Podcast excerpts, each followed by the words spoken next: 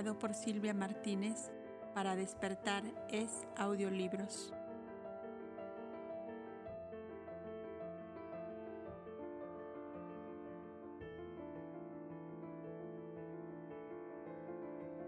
Hada de Musur.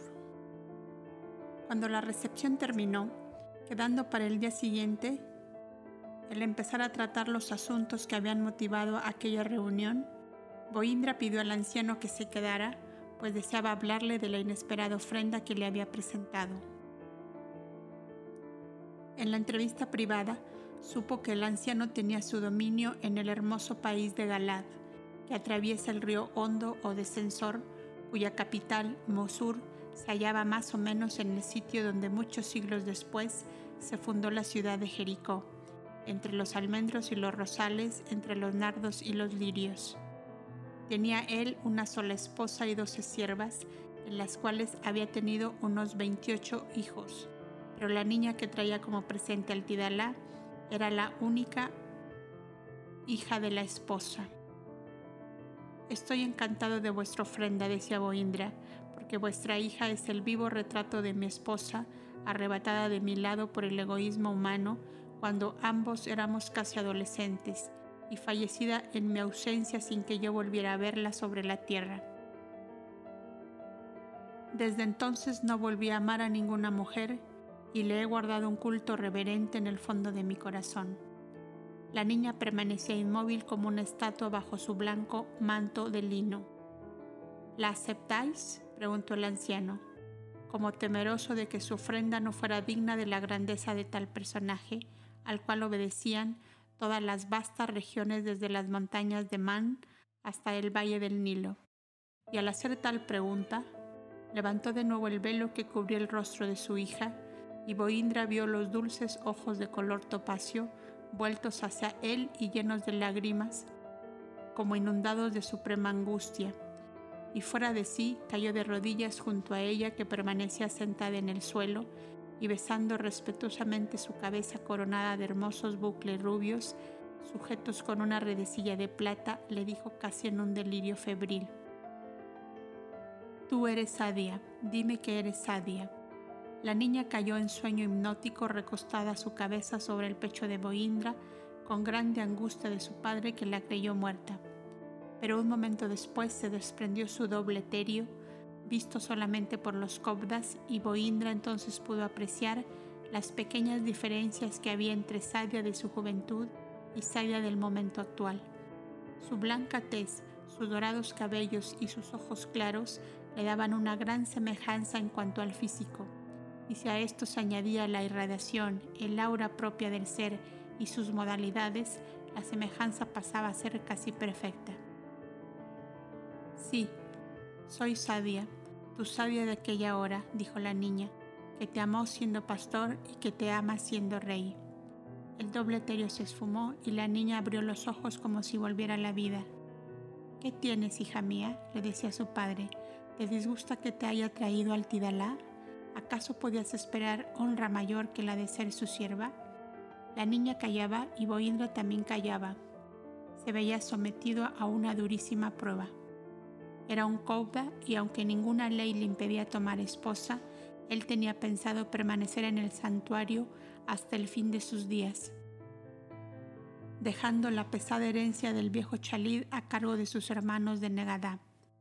Tubal, que tanto lo comprendía, puso una de sus manos sobre el joven Kouba arrollado todavía junto a la niña, y entonces Boindra, estallando en un hondo gemido, se abrazó de su hermano que le doblaba en edad mientras Cicedón interviniendo le dijo, Tened calma y serenidad, que el Altísimo es quien abre los caminos de los hombres y los conduce por ellos a medida de sus designios y de su voluntad. No podéis rechazar la ofrenda, porque sería demasiado agravio para el más respetable de vuestros aliados. Serenaos, y cuando Él se haya retirado pensaremos lo que debéis hacer y explicó al anciano de la mejor manera que pudo la impresión de Boindra al ver a su hermosa hija. Os ruego que la llevéis a vuestra tienda hasta que se disponga lo necesario para la entrega solemne de vuestra hija al Tidalá, añadió Cicedón. Según mi ley, contestó el viejo príncipe, Una vez que ha sido besada por el rey, no puede ella salir de su presencia. Esto complicaba la situación, pero si Sidón y Tubal, que aparecían como los mensajeros del Chalid, no se turbaron y Tubal dijo con gran serenidad, si es así, no se hable más, queda bajo el amparo del Tidalá. Hoy mismo, cuando se levante la luna llena en el cenit, vendré a conducirla a la cámara del rey, dijo solemnemente el anciano, entregando un hermoso cofre de roble con incrustaciones de plata, donde estaba encerrada la dote que daba su hija, consistente en una buena cantidad de oro y piedras preciosas de gran valor, a más un rico manto de púrpura recamado de lotos de plata y de finísimas perlas y haciendo una gran reverencia salió del recinto y se dirigió a su tienda. Faltaban pocas horas para que volviera para la ceremonia ya anunciada y Cicedón reunió el consejo para deliberar juntamente con Boindra lo que convendría hacer con tal precipitación. Algunos fueron del parecer de hacer venir a la anciana diva y a Nubia para que pasada la ceremonia y muy secretamente se llevasen a la jovenada, que así era su nombre, hasta que se construyese una habitación independiente para Boindra y su esposa, pues teniendo en cuenta el ser que era aquella joven criatura, no podía ponerse en duda el designio superior respecto de lo que había de resolverse. Y Boindra, como abismado en un mar de pensamientos, decía en voz baja, Continúa siendo mi vida una cadena, de sueños trágicos y de sueños felices. Bendito sea el Altísimo. Guinar, que así llamaban al Cauda que había sido rey y que tuvo en su vida una circunstancia semejante, fue quien más presión hizo en el ánimo de todos para aceptar el nuevo estado de cosas que inesperadamente surgía y en una brillante disertación recordó los años de su juventud cuando, al igual que Boindra, se vio obligado a tomar esposa. ¿En qué está la grandeza mayor de un espíritu? decía sino en servir de instrumento del amor eterno que alienta todas las cosas y en todos los seres? Si yo me hubiera negado absolutamente en aquella ocasión toda una comarca que hoy es campo fértil para la siembra de la buena simiente traída por el Verbo de Dios, hubiera sido posesión de, los, de las salvajes hordas gomerianas que habrían implantado sus bárbaras costumbres, obligando a la esclavitud a los pacíficos moradores o a emigrar a lejanos países. Cuando un ser está en camino justo de las leyes divinas y un acontecimiento inesperado como este sale a su encuentro, es señal cierta de que fue procurado y realizado por el impulso de una o muchas inteligencias superiores con un fin también superior. Y en el caso presente mucho más, ya que el espíritu que anima ese cuerpo es uno de nosotros mismos, dos veces Cobda, madre del Verbo en su encarnación de Antulio descubridor de la energía radiante que emanan las plantas y el agua y las notas musicales cuando fue el Kobda Yedin hace tres siglos. ¿Cómo pues podríamos rechazarle de nuestro lado por el egoísta y mezquino pensamiento de que un Kobda no abriga en su corazón un amor humano?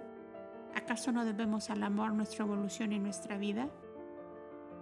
La amplitud y elevación de Mirajes marcó siempre la ruta espiritual de los Kobdas y el confiado abandono a la voluntad divina les hizo grandes y fuertes. Más o menos, todos los del Consejo de Gobierno pensaban igual y el discurso de Guinar acabó de inclinar sus voluntades en tal sentido, pero para resolver definitivamente el asunto, fueron de opinión que Boindra hablase privadamente con Ada, que estaba sentada en un ángulo de la hospedería, inmóvil y cubierta con su manto de lino blanco. Había estado presente en las deliberaciones del Consejo, aunque sin comprender nada de lo que se había hablado. Poindra se acercó a la niña y levantó el velo que la cubría. ¿Por qué lloráis? le dijo en la lengua que ella hablaba, y viendo su rostro bañado de lágrimas. Porque vos no me queréis para vuestra sierva y comprendo que he venido a causar una sorpresa entre vosotros. ¿Será acaso que vuestra esposa no quiere siervas extranjeras para su rey? Cálmate, Ada, le dijo Boindra con dulzura, que ni yo tengo esposa ni estás aquí fuera del lugar. Estás en tu casa, en la casa del Tidalá, jefe de la alianza de estos pueblos. Las deliberaciones que has presenciado no significan un desagrado sino una resolución, porque nosotros no tenemos esposas y yo había pensado no tomarla jamás. ¿Y vuestras siervas dónde están? preguntó, extrañada la niña. No tenemos siervas, vivimos solitarios consagrados al estudio, al trabajo y al bien de la humanidad. No te sentirás mal a mi lado sin los atractivos a que estás habituada, sin compañeras de tu edad y de tus alegrías. Eres tan niña, decía Boindra, arreglándole los bucles dorados que el peso del blanco manto le desordenaba. Si vos me amáis, olvidaré todo por vos, mi señor, dijo la niña, con voz tímida y haciendo el movimiento de arrojarse a sus pies. Boindra la tomó de las manos para hacerla permanecer sentada. No me digas, mi señor, le dijo, que no sois una sierva, ni os arrojéis a mis pies, porque entre los cobras no aceptamos servidumbre ninguna.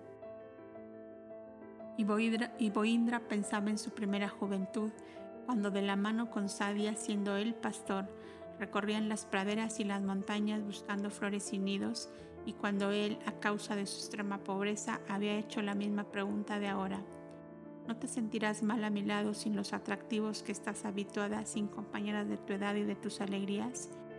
Y había oído la misma respuesta. Si vos me amáis, olvidaré todo por vos, mi pastor y la historización del aura dulce y amorosa de Sadia envolvió el rostro y el cuerpo de Ada en tal forma que Boindra, cuya tragedia de amor abriera tan honda herida en su corazón el día de ayer, sintió como una suave mano que la curaba y tomando la blanca y pequeña manecita de Ada, la acercó a sus labios con amor reverente y tiernísimo, y así tomada de la mano la condujo hacia donde estaba el consejo. ¿Estáis decidido? le preguntaron. Sí, porque estoy plenamente convencido de que es aquella. Entonces no hay tiempo que perder, dijo Cicedón, porque dentro de breves horas tendremos aquí a su padre. Dejemos a los cobdas tranquilas allá, que sería llevar una alarma inútil a la caverna a esta hora. Mañana veremos.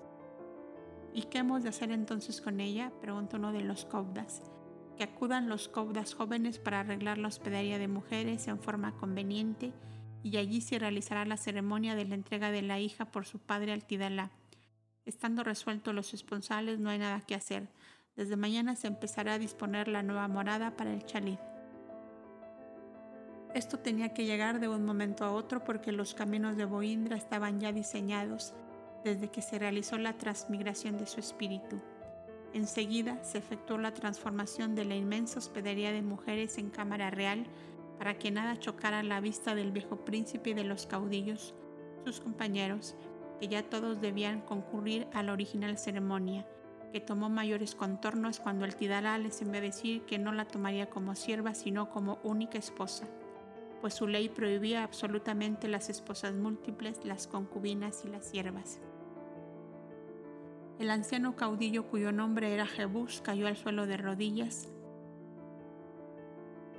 adorando al Dios que enciende el sol y las estrellas y que en sueños le había dicho, lleva al Rey de Naciones a tu hija, porque sus vidas fueron unidas por los siglos de los siglos.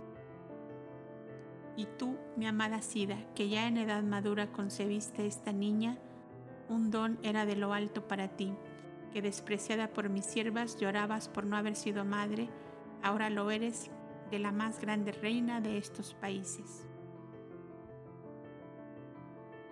Esta exclamación del anciano, enviada a la distancia a su esposa ausente allá entre los vergeles de su país, la escucharon Jobed e, e Ilbrin, que, como encargados de las cosas exteriores, habían sido enviados con el mensaje. Jebús y afiliados ya a la alianza del Gran Espíritu Guía desde los lejanos siglos de Anfión y de Antulio, debían seguirle a través de todas sus heroicas etapas terrestres hasta que en la de Jesús de Nazaret escucharon desde muy cerca su enseñanza, el uno en la personalidad de Bernabé, el misionero de Antioquía, y la otra, una mujer griega, haya de la gran enamorada del Nazareno, María de Magdalo, junto a la cual comprendió Elida los prodigios que obra el amor cuando es inspirado por un gran ser, en el cual se encuentran reunidas las más bellas y tiernas manifestaciones humanas y las más radiantes expresiones de la divinidad. Decida al Tidalá, dijo el anciano a los mensajeros, que dentro de una hora, cuando esté la luna en el cenit, estaré a la puerta de su morada con todos mis amigos.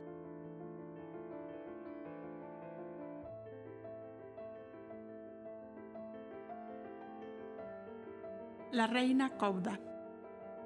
Boindra no quiso quitarse la túnica azulada y solo aceptó que le vistieran encima de ella el lópez blanco del chalí del Nilo y el amplio manto púrpura de Eubea que usaron los Cobda reyes debido a que la púrpura de dicho país era rojo violeta y no escarlata vivo como los demás. Y de todas las coronas, tiaras y diademas del viejo chalid que hasta entonces nunca había usado, eligió una pequeña diadema de lotos blancos de nácar entre un delicado follaje entretejido de esmeraldas, la cual sujetaba a su cabeza el inmenso, el inmenso manto violeta de los Cobdas reyes. Los Cobdas esperaban en dos grandes filas en el pórtico delantero la llegada de los príncipes de la alianza, y cuando aparecieron saliendo del bosque con sus antorchas encendidas y sus vistosos atavíos de los más vivos colores, Ada, siempre bajo su blanco manto de lino, salió al encuentro de su padre que avanzaba en primera fila. Boindra les esperaba en la cámara real improvisada, sentado entre el consejo de gobierno, hacia donde llegó Jebús con su hija de la mano, entre las dos filas de cobdas que la acompañaban. Y quitando el manto blanco que cubría a Ada, dejó al descubierto la hermosa figura de la niña vestida con túnica de lino y plata, y prendido de los hombros el manto de púrpura regalo de su padre. Más hermoso aún era el velo dorado de sus cabellos sueltos, cayendo a la espalda en ondulados rizos, dejando libre su frente juvenil para recibir la corona del rey su esposo.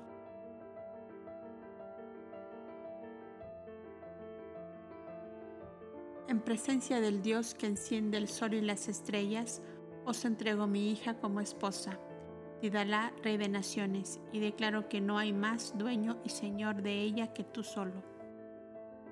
Como un don de Dios recibo a vuestra hija para que sea mi única esposa, príncipe Jebús, y renuncio ante vos y nuestros aliados y mis hermanos aquí presentes a los derechos brutales que significan las palabras de Señor y de dueño, para aceptar solamente las de esposo, compañero y amigo fiel, contestó Boindra con profunda emoción, tomando la diestra de Ada y subiéndola al estrado en que estaba sentado. Todos los caudillos prorrumpieron en una exclamación de júbilo y de gloria, levantando en alto sus antorchas encendidas. Era el momento solemne. Cicedón alargó a Boindra la diadema de oro y perlas con el velo blanco de las reinas Cobdas, y él la colocó sobre la rubia cabeza de Ada una lluvia menuda de pétalos de flores cayó sobre ellos y una estruendosa sinfonía triunfal resonó en los pórticos del edificio. Música selvática, puedo decir, algo así como tempestuoso concierto del viento entre la selva y del huracán entre las olas. Desde luego se adivinaba que no eran las melodías cobdas, sino la turbulenta armonía de los festines y de las victorias acostumbradas por aquellas tribus en sus, grandes acontecimientos. Después siguió la ceremonia de beber el jugo de la vid en el mismo vaso, los esposos y los padres de ellos, y como Boindra no tenía los suyos, fueron Cicedón y Tubal quienes bebieron en reemplazo de aquellos. Y cada uno de los príncipes de la alianza bebió en el mismo vaso con uno de los cobdas en representación del Tidalá pues no era posible que él bebiera con todos. Era el gran símbolo de una alianza y una paz inquebrantable. La pequeña reina, Ada recibió el último beso de su padre que se retiró seguido de sus aliados y amigos. Entonces los cobdas jóvenes rodearon a Boindra, a quien tanto amaban, y su primera pregunta fue esta. ¿Seréis capaces de amarnos como antes en medio de vuestra felicidad? Si yo no fuera capaz de ser más cobda que rey, el Altísimo no me hubiera enviado este don, contestó Goindra, aludiendo a su joven esposa. Y si el Consejo de Gobierno lo permite, continuaré en mi puesto de cobda como hasta ahora, pues el amor en esta hora no será turbador de mi mente, sino una melodía nueva que escuchará mi espíritu en el éxtasis sublime de la unión con Dios. Cobda en el poder, cobda en el dolor, cobda en la soledad, Cobda en el amor, exclamó entusiasmado Tubal. He ahí, dijo Cicedón, a lo que llega un espíritu iluminado con la claridad divina y consciente de su deber. Que el Altísimo bendiga al Cobda Rey, gritó Senio con toda la fuerza de sus viejos pulmones. Que los lauros y palmas de esta última victoria no se marchiten jamás, añadió Ginar, el Kobda que había sido rey. Aldi se abrió paso por entre todos porque acababa de llegar de la cabaña trayendo a Abel en brazos. En pos de él venía toda la familia.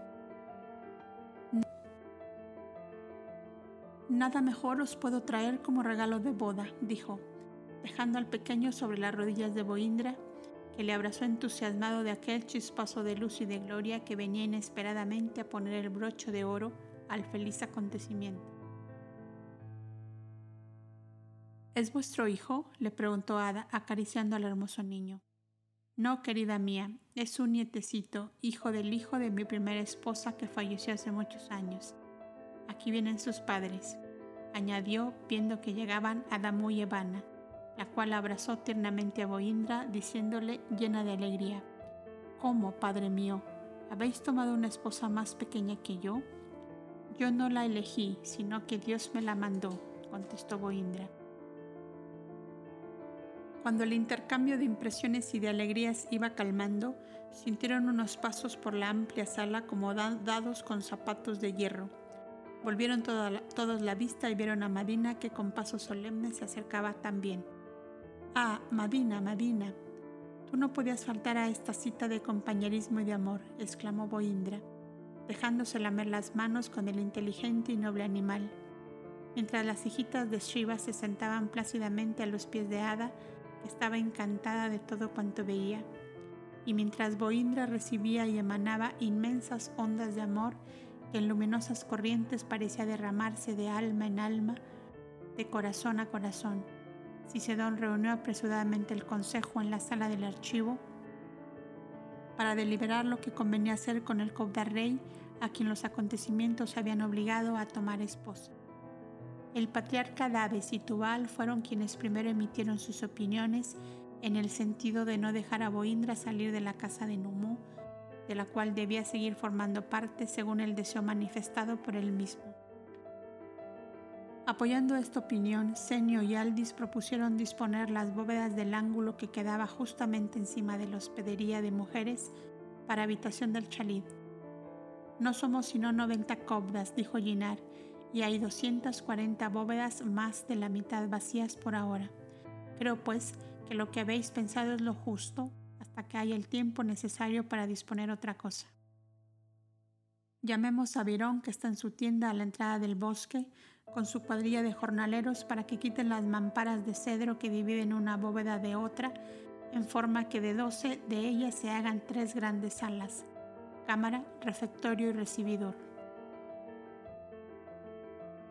Esta opinión emitida por Senio fue aceptada y Audino y Nebo, que eran los más jóvenes del consejo, fueron hacia la tienda de Avirón, mientras los demás continuaban las deliberaciones. Cicedón tomó la palabra. En presencia del Altísimo, cuyo aliento soberano nos envuelve en todos los instantes de la vida, y unido con mi pensamiento al Espíritu de luz que nos guía, Declaro ante vosotros que depongo el nombre y la autoridad que me habéis dado para gobernar esta santa morada, porque creo que llegado el momento de que el Rey sea aquí la primera autoridad, toda vez que esta casa ha sido levantada precisamente para facilitar su gobierno sobre los vastos pueblos de la Alianza. Vuestro noble desinterés y vuestro elevadísimo concepto de las cosas y de los acontecimientos, dijo Tubal, nos confirma más y más que habéis bebido ampliamente la ley de los Cobdas y que habéis sido un sabio piloto en la nave de Numu, por vuestra edad avanzada más que todo y los motivos que enunciáis, enunciáis también, creo que vuestra decisión llena de grandezas merece ser aceptada. Después de un cambio rápido de ideas, todos estuvieron de acuerdo en que desde ese momento Boindra sería el patriarca de la paz como era Yachalí del Nilo, el Tidalá que reinaba sobre las vastas regiones del Nilo y del Éufrates, hasta la cadena de montañas del país de Man. Dejarían al nuevo patriarca la libertad de elegirse él mismo su consejo, y con la resolución ya tomada, bajaron a la cámara improvisada donde Boindra había organizado un concierto entre todos sus discípulos dirigidos por él que con la lira de ámbar, ofrenda de uno de los príncipes aliados, realizaba maravillosas armonías, desbordamiento de notas, de arpellos, de trinos suavísimos que eran escuchados en el más profundo silencio, pues parecía suspender, todas las almas del hilo mágico de aquella inmensa melodía sobrecargada de vibraciones de amor. Las dos mujeres cobdas con Evana y Shiva formaban un grupo en torno de la pequeña reina que se dejaba sumergir suavemente en aquella atmósfera sutil y casi divina que nunca había sentido, y mirando con sus grandes ojos claros a Boindra transfigurado por la inspiración, rodeado de sus discípulos que lo acompañaban tan admirablemente, preguntó en voz baja a la anciana diva que estaba a su lado. Vuestro rey, ¿será acaso el dios que llaman Orfeo los extranjeros de la lejana costa del mar? No, hija mía, le contestó la anciana, no hay más dios que el Altísimo que enciende el sol y las estrellas como dice tu religión y la mía.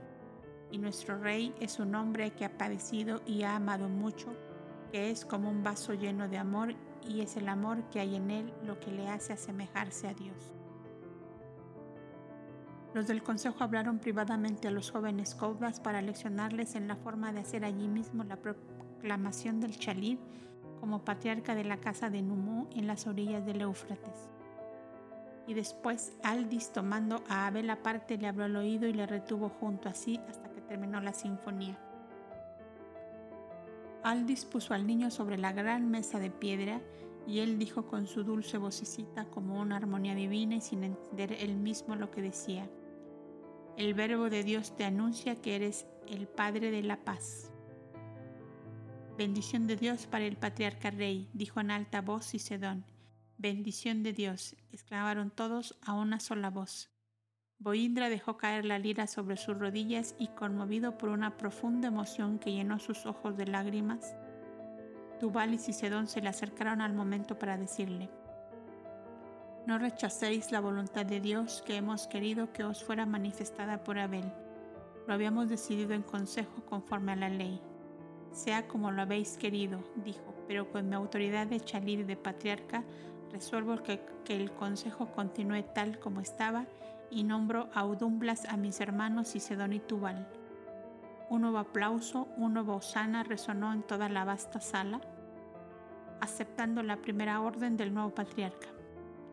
Y constituyo a Diva, Evana, Nubia y Shiva compañía de honor para la reina y a todos los jóvenes copdas que me rodean, príncipes de mi corte, de instructores y misioneros para la educación de estos pueblos, en forma que cada uno de ellos sea el que se entienda de inmediato con cada uno de los príncipes de la alianza.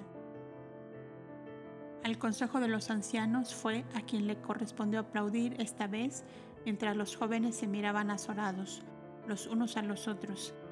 Cada uno decía en sus miradas asombradas y silenciosas, ¿Yo soy un príncipe, instructor y misionero? Abel se acercó a Boindra para decirle muy bajito, ¿y yo qué soy? Ah, querido mío, exclamó Boindra levantándolo en sus brazos, tú eres la luz del mundo, y felices los que te sigamos porque no andaremos en las tinieblas.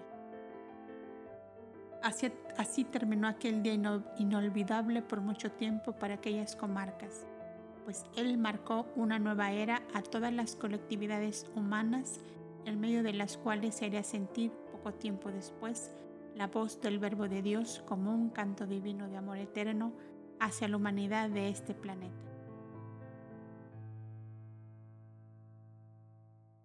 La Gran Alianza.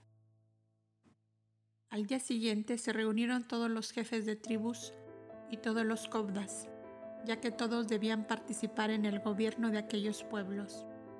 Cada tribu o agrupación de tribus tendría en adelante un cobda que entendiese directamente en sus asuntos ante el Consejo Superior del Tidala o Chalid. Y tendría más que todo a su cuidado el progreso espiritual de sus representados. Fue pues una especie de ministro, sacerdote que durante las diez primeras veintenas de años dio magníficos resultados hasta que, dominados por el egoísmo personal, fueron cediendo al fanatismo de los pueblos y a la prepotencia de los caudillos que luchaban por la satisfacción de sus instintos groseros y de sus bajas pasiones. En aquella magna asamblea presidida por el Tidalá y su joven compañera, se tomaron las siguientes resoluciones que tendrían fuerza de ley para todos los pueblos de la alianza. Primera, nadie podría comprar ni vender a ningún ser humano y los que tenían esclavas debían cambiar su triste situación por la de servidores mediante un salario convenido. Segunda, Ningún príncipe o caudillo, ningún jefe de familia, ni aun el mismo Tidalá, podía condenar a la muerte ni a torturas o penas corporales a ningún ser humano, por grandes que fueran sus delitos, sin antes procurar durante veinte lunas su arrepentimiento y regeneración. Tercera, teniendo en cuenta que los largos años de paz que llevaban desde el reinado del antiguo Chalit habían nivelado la población femenina y masculina, desaparecía la necesidad de que cada hombre tuviera varias mujeres y por tanto se establecía para la generación de esa hora y las futuras el formar familia con una sola mujer, salvo el caso de esterilidad en el cual el hombre podría tomar otra esposa sin repudiar la primera. Cuarta, cada jefe de familia o de tribu debía procurar el matrimonio de sus hijos y servidores en la primera juventud, dejándoles en libertad de elegirse compañera. Quinta. Ningún príncipe o caudillo o jefe de familias podía permitir que hubiese mendigos hambrientos en sus dominios, y para evitarlo se formarían graneros públicos donde cada cual depositaría un tanto de su recolección anual según su monto para subvenir a las necesidades materiales de los ancianos y enfermos sin familia y sin recursos. Sexta, cuando un caudillo viere que sus tierras no bastaban a las necesidades de una numerosa población, debía dar aviso al chalid o tidalá de la alianza para que éste, en convenio con los caudillos vecinos que tuvieran tierras despobladas, permitiera usufructuarlas a los que estaban desposeídos de ellas. Séptima. Cada príncipe o caudillo haría saber a todos sus súbditos que no se permitía la, adoración a un ser o cosa ninguna visible, porque solo el Altísimo, el invisible, el infinito, el que dio vida a todo cuanto existe, debe ser adorado por los hombres. Aceptadas estas reformas por todos los caudillos de la alianza, a cada uno le fue presentado el Cobda que entendería en sus asuntos, según las lenguas que cada uno de ellos dominaba, para facilitar la inteligencia mutua. De estas reformas surgieron progresos reales para las sociedades humanas y fue necesario abrir casas de corrección para los delincuentes, toda vez que no se les podía matar apenas cometido el delito. Fue preciso abrir hospederías para ancianos y enfermos sin familia fue necesario construir un lugar apropiado para reunir al pueblo y explicar la nueva ley para juzgar sus contiendas y subvenir a sus necesidades. Este lugar fue templo, escuela, tribunal y casa de gobierno, y cada pueblo en su lengua le llamó a este lugar sagrado casa de sabiduría.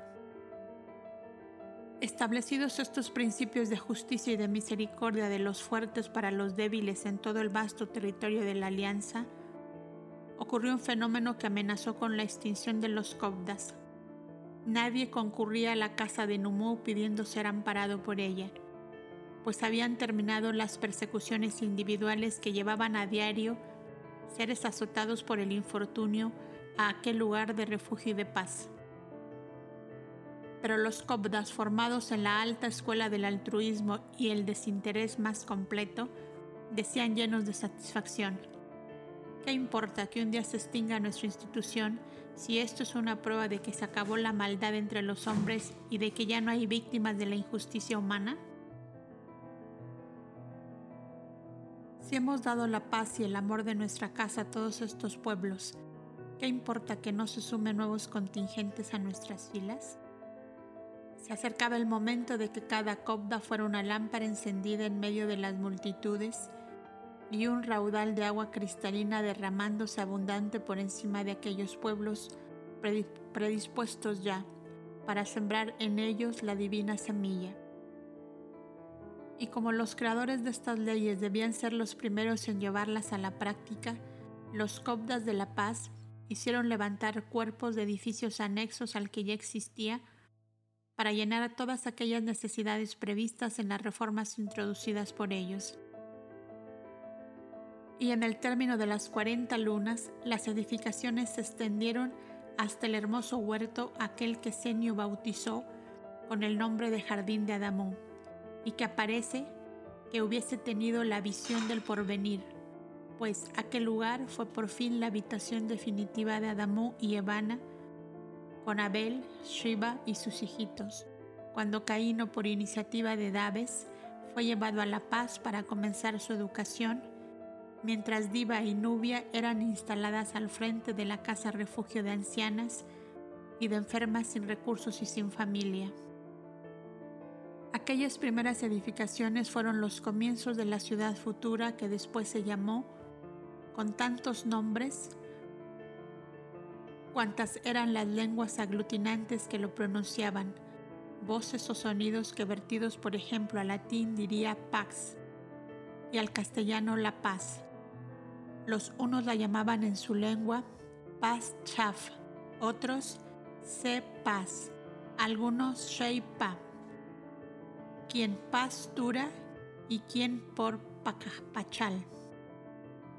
En las más antiguas ciudades asirias de la Susiana y sobre todo en el Nínive y en la primera Babilonia, fueron empleados en las edificaciones los enormes bloques de piedra de la ciudad Cobda y la inmensa pilastra en cuyas aguas transparentes se reflejaba la imagen serena de Numú en la mansión de la sombra, fue admirada por los antiguos reyes asirios por ser labrada toda ella en un solo pedazo de roca.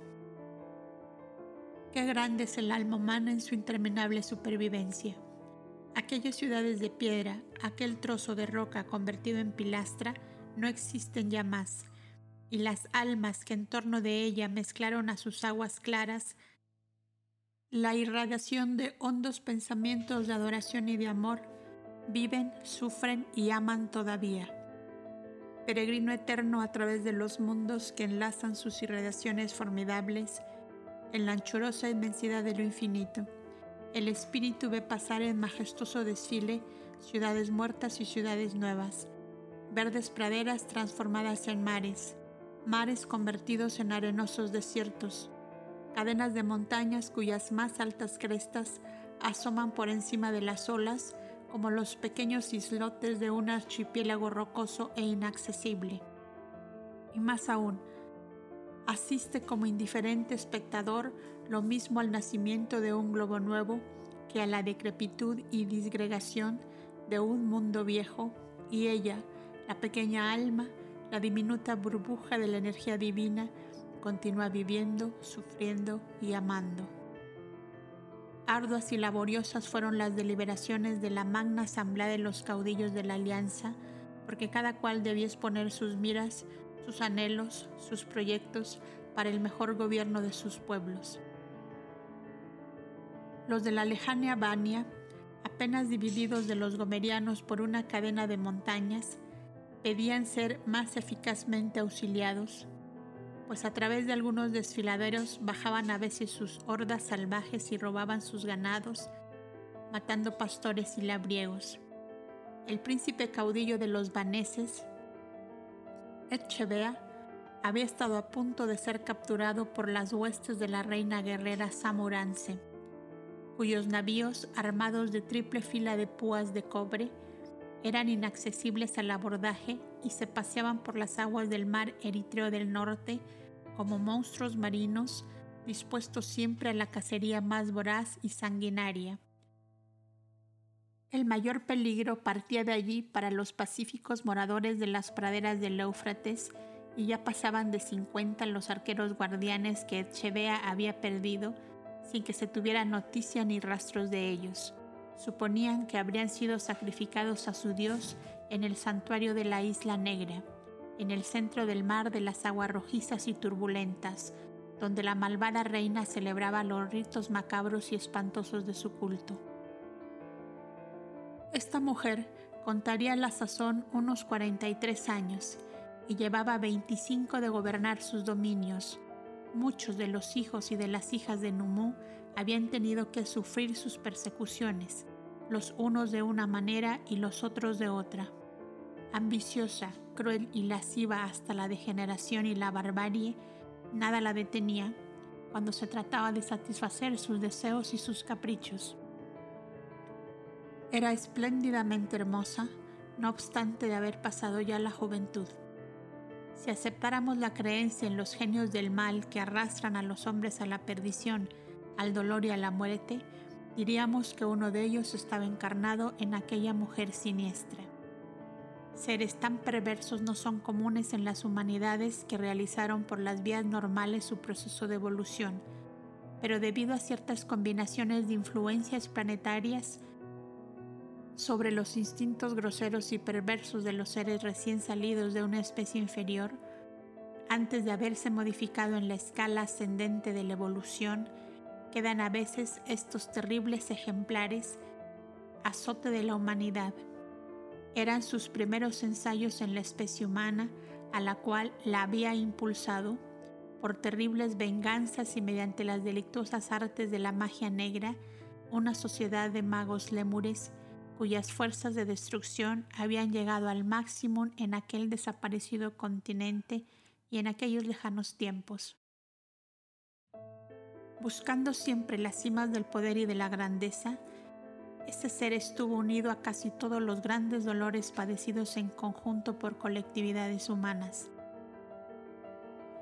La reina regente de Egipto en la época de Moisés.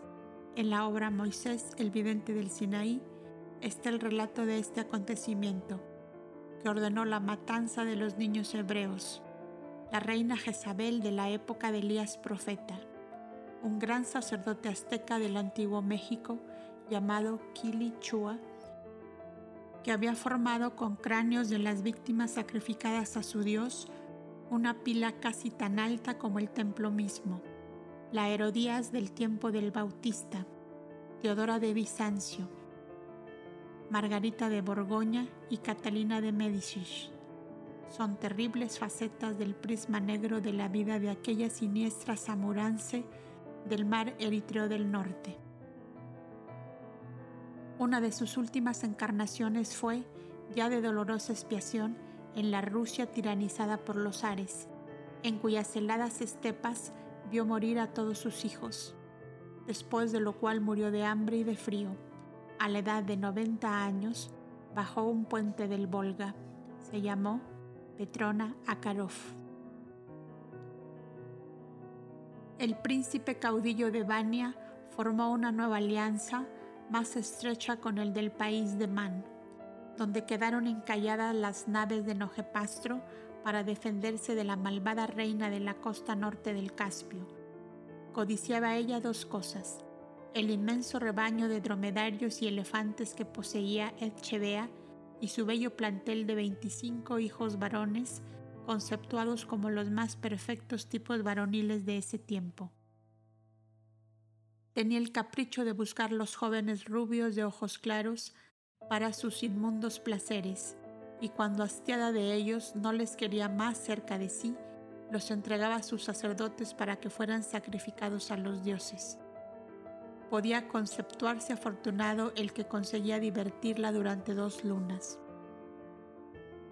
Los ancianos caudas pensaron con dolor en el sacrificio continuo de vidas y en la muerte espantosa que las víctimas eran sometidas, pues harto lo sabían por algunos de sus propios hermanos que habían escapado de sus garras. Con mayor dolor aún pensaban en la larga turbación que sufren los espíritus arrancados a la vida física entre el terror, la tortura y el espanto, turbación de la cual se despiertan en su gran mayoría ebrios de odio, de ira, de deseos de venganza, y como impelidos por un huracán devastador, se lanzan por esos caminos durante varias encarnaciones seguidas. Si los gobernantes que con tan fría serenidad y con tal lamentable frecuencia firman sentencias de muerte, pudieran calcular y medir la espantosa responsabilidad que cargan sobre sí mismos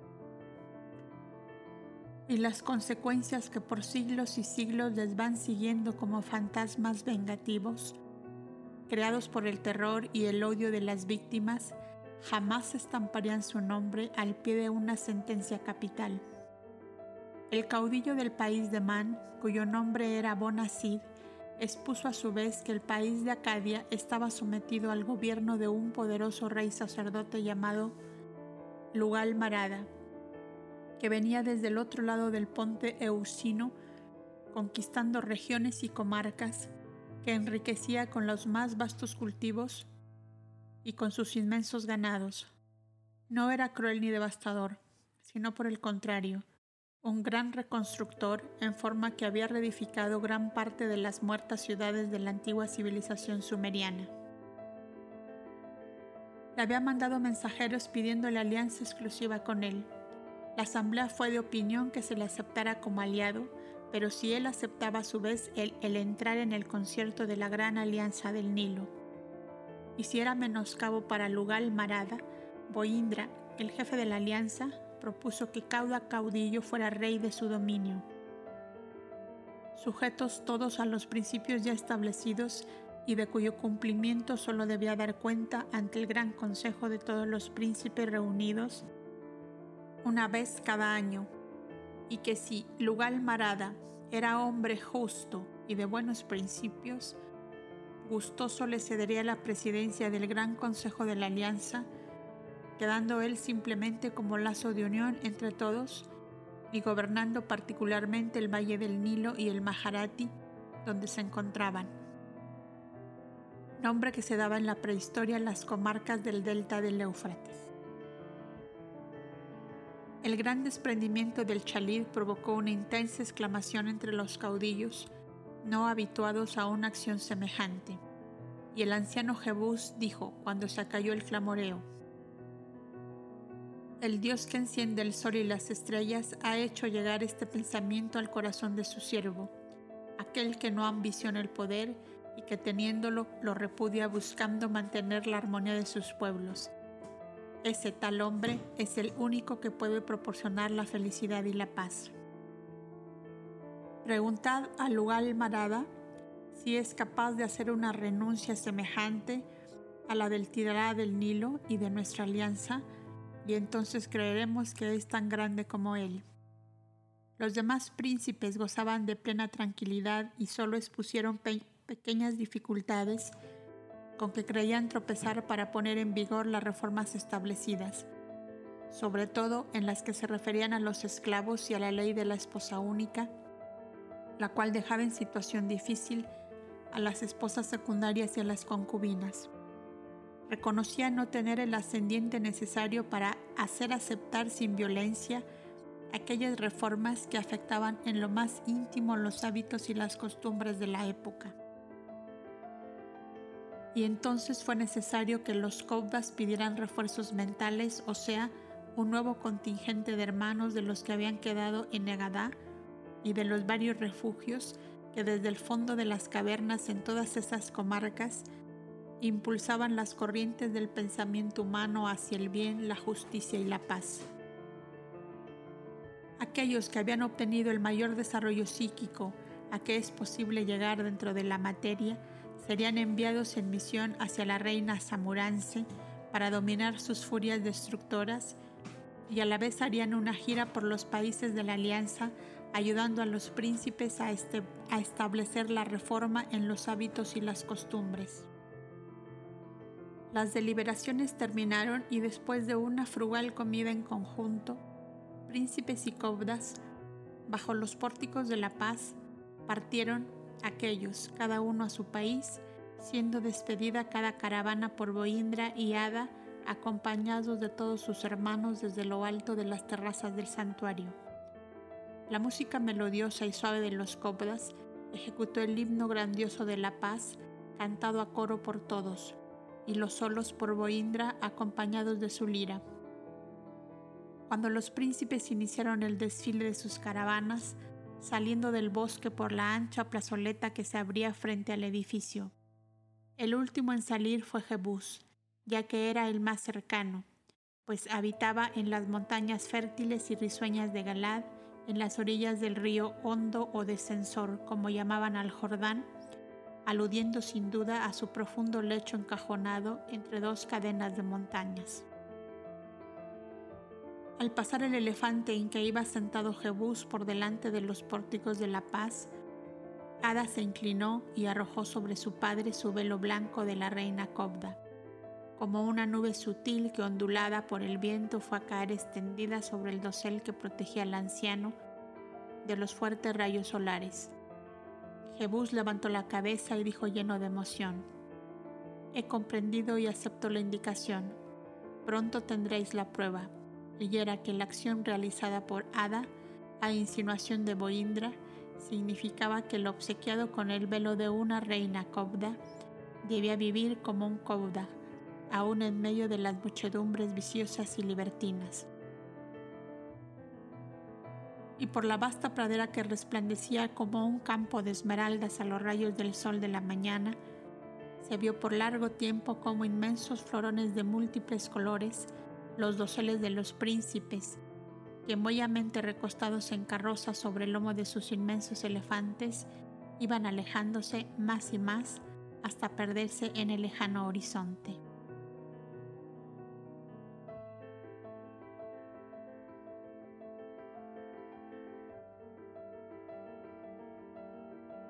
Boindra y Ada los copdas se retiraron a sus habitaciones, quedando Boidra y Ada bajo la tienda para sol que para ella se había colocado.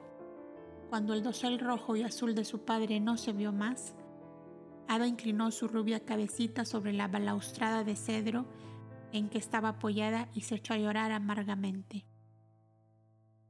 Había hecho esfuerzos supremos por contenerse y demostrar alegría hasta el último momento para no causar amargura a su padre.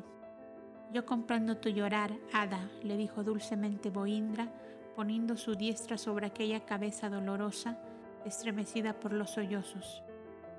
Yo comprendo tu llorar, mas espero que sean las últimas lágrimas que viertas a mi lado. Mi materia actual tiene tres veces la edad de la tuya. Como me conceptúo un esposo demasiado viejo para ti, una íntima voz de infinita piedad se levanta de no sé qué oculta fibra de mi propio ser, impulsándome a ser para ti un Padre mucho más suave y tierno que ese que has visto desaparecer en la verdosa lejanía del horizonte. ¿No te gustaría que yo sea tu Padre como lo soy de Vana? La infinita dulzura de su voz emanó una profunda vibración de amor paternal, desinteresado y puro en torno de la niña, que confiada ya plenamente tomó las manos de Boindra para besarlas mientras le decía, había entendido que la esposa de un gran rey es tres veces esclava y sierva, porque pasa a ser una cosa que le divierte, pero tú no eres un rey como los demás reyes, tú eres como dicen tus hermanos, el genio de la armonía, y en vez de un hombre eres una vibración. Y reposó su frente coronada de bucles de oro sobre las manos de Boindra, que tenía entre las suyas. Soy sencillamente un cobda, o sea, un rey que extrae del fondo de todas las cosas lo más hermoso que hay en ellas para tejer la filigrana de la vida. Lástima que en mi lejano futuro dejé evaporar el perfume que guarda mi vaso de hoy, porque las corrientes de la humana evolución no siempre me brindarán el alto plano transparente de un santuario cobda para desenvolver mis vidas. Mis vidas, exclamó Ada extrañada. ¿Por qué dices mis vidas? ¿Tienes acaso más de una? Tengo muchas y tendré más, lo mismo que tú. ¿Nunca oíste decir que los seres vivimos muchas vidas en distintos cuerpos? No, jamás lo oí. Eres una reina cobda y vas a saber todos los secretos que saben los cobdas, en medio de los cuales has estado dos veces antes de ahora. Aprenderás como yo y como todos, a extraer del fondo de todas las cosas lo más hermoso que hay en ellas. Por eso nuestro símbolo es el loto real, nacido entre el agua turbia y no obstante, blanco y puro, exhalando divinos perfumes a su alrededor. Y Boindra refirió a Ada su pasado, su tragedia de amor con Sadia, e iba irradiando fuertes pensamientos iluminadores en el cuerpo mental de la niña con el fin de despertar su recuerdo. Le refirió los paseos del pastor con la hija del noble ilustre hasta el momento en que, sentados a la sombra de un árbol, él cantó en su lira aquella dulce melodía a las guedejas de bronce viejo. Las palabras saturadas de vibraciones de amor emanadas por Boindra fueron tan intensas que plasmaron sus pensamientos como formas vivientes, invisibles a los ojos del cuerpo, pero fáciles de sentir por los centros de percepción espiritual y fluídica de seres sensitivos como Ada, y que apenas hacía unos pocos años había estado íntimamente unida a él y relativamente poco tiempo de sus dos vidas anteriores de Kouda en el santuario de Negada. Y cuando Boindra terminó de cantar aquellos versos a los dorados bucles de Sadia, de pronto exclamó Ada, Pareceme que yo era Sadia, aquella de los rizos de bronce a quien tú cantabas.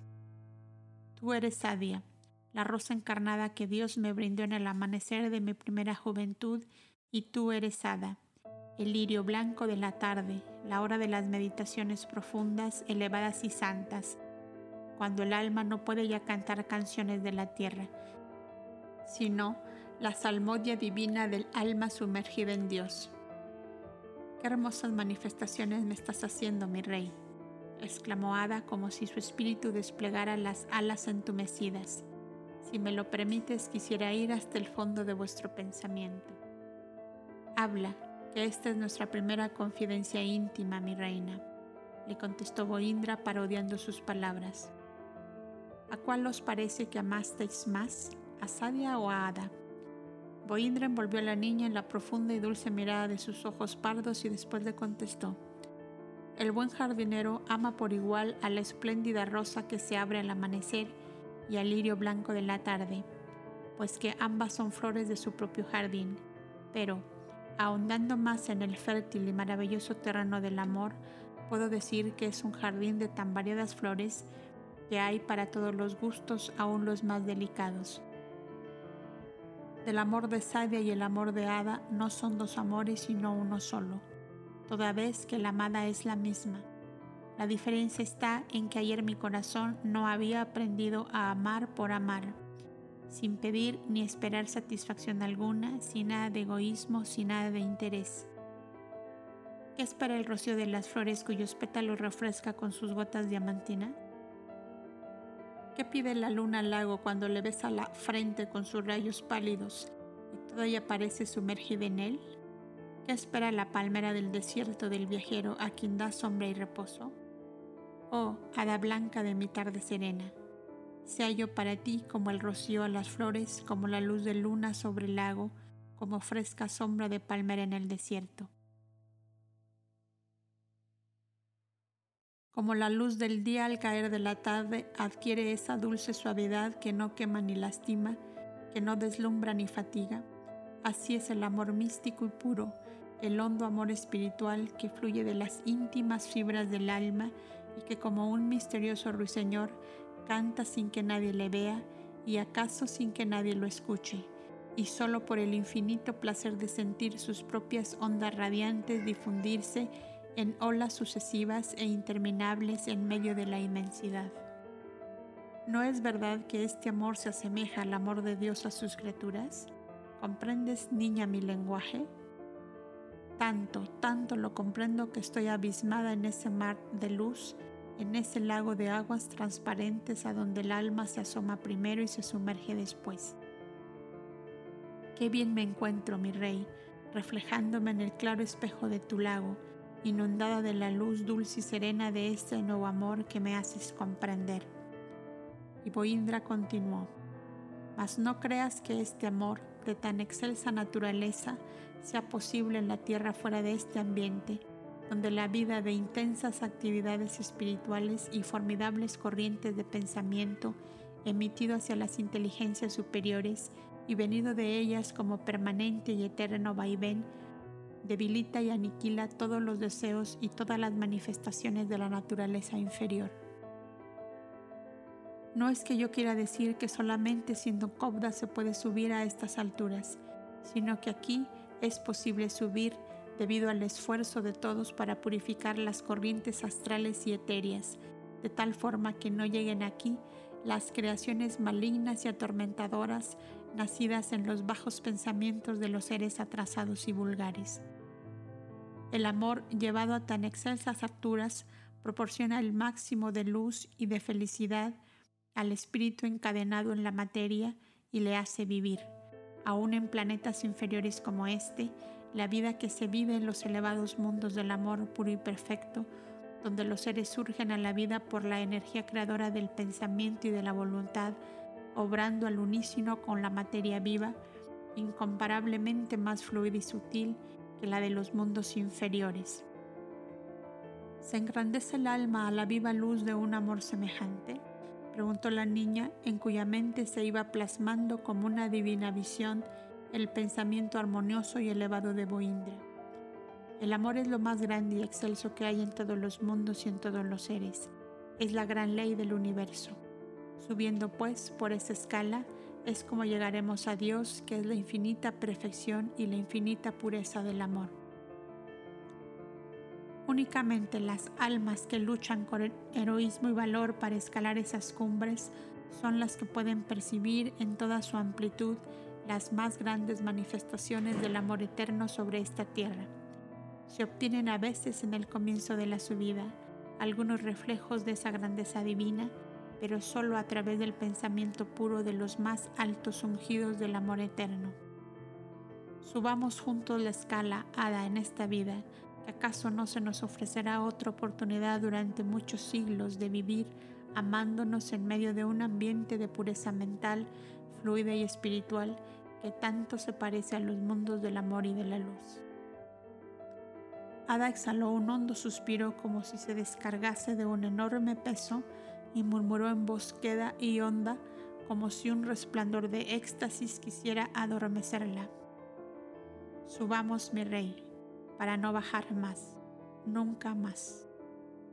Boindra comenzó un suave preludio en su lira mágica que, cual si fuera otra alma humana, parecía elevarse como ellos en la infinita escala del pensamiento lúcido, sutil, profundo.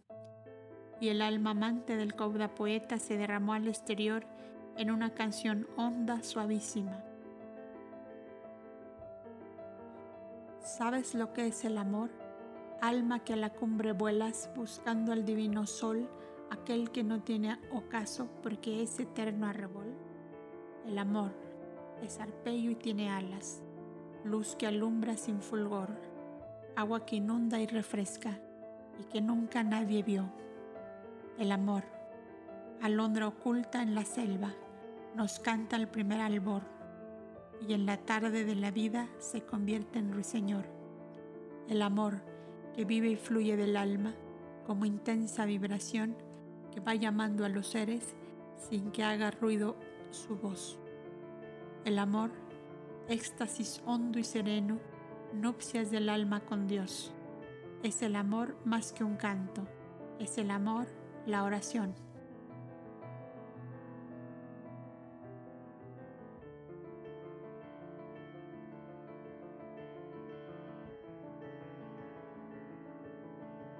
El poder del pensamiento. Cuando pasado un breve tiempo llegaron desde distintos puntos los copdas de facultades psíquicas grandemente desarrolladas, comenzaron los preliminares de la gran batalla espiritual que iban a sostener con las fuerzas tenebrosas y malignas de las falanges en pugna, con el avance de la luz, de la igualdad y de la fraternidad entre los hombres.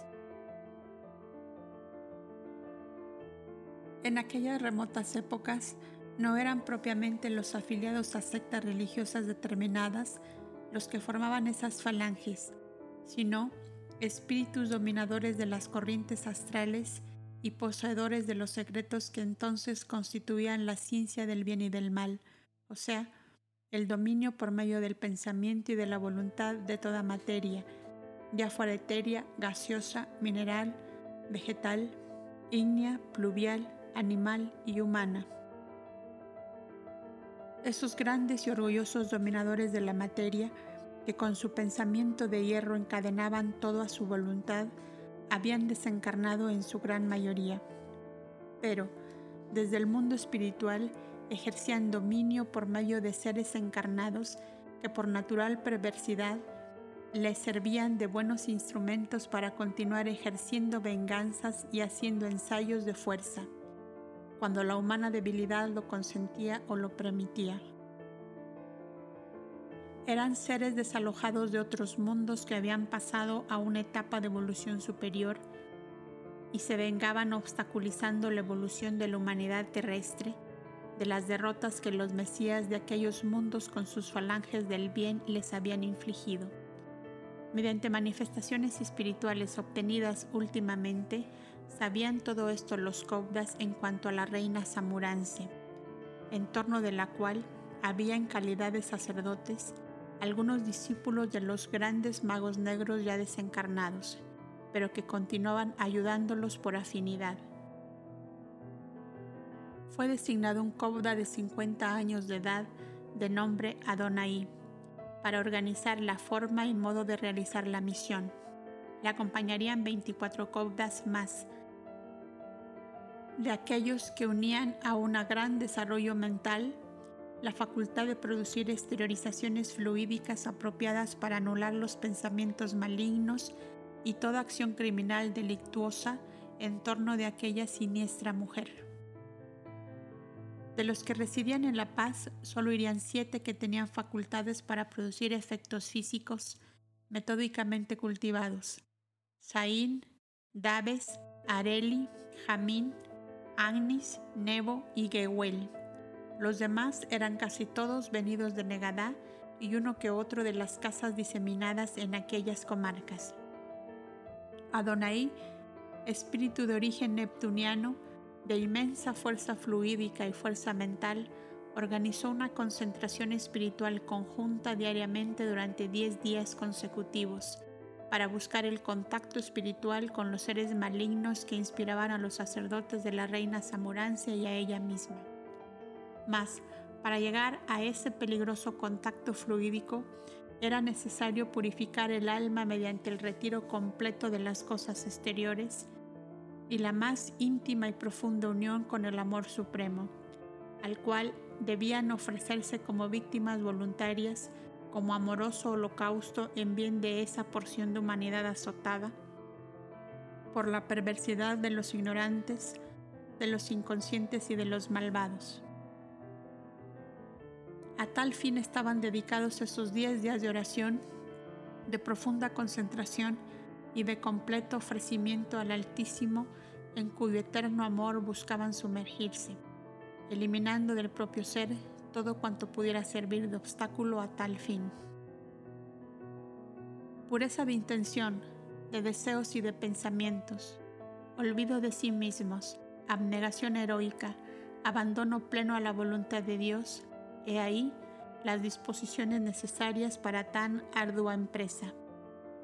Boindra y su cuerpo de músicos y todos los Koudas unidos formaron una enorme concentración de energía en torno de los 25 misioneros, en tal forma que cuando terminados los 10 días, salieron ellos en caravana hacia el lugar de su destino. Todos los Koudas que quedaban en La Paz sintieron el agotamiento de fuerzas y una tan profunda extenuación que muchos de ellos debieron ser reanimados con baños en aguas vitalizadas y con largas horas de silencio y de reposo completo en la oscuridad.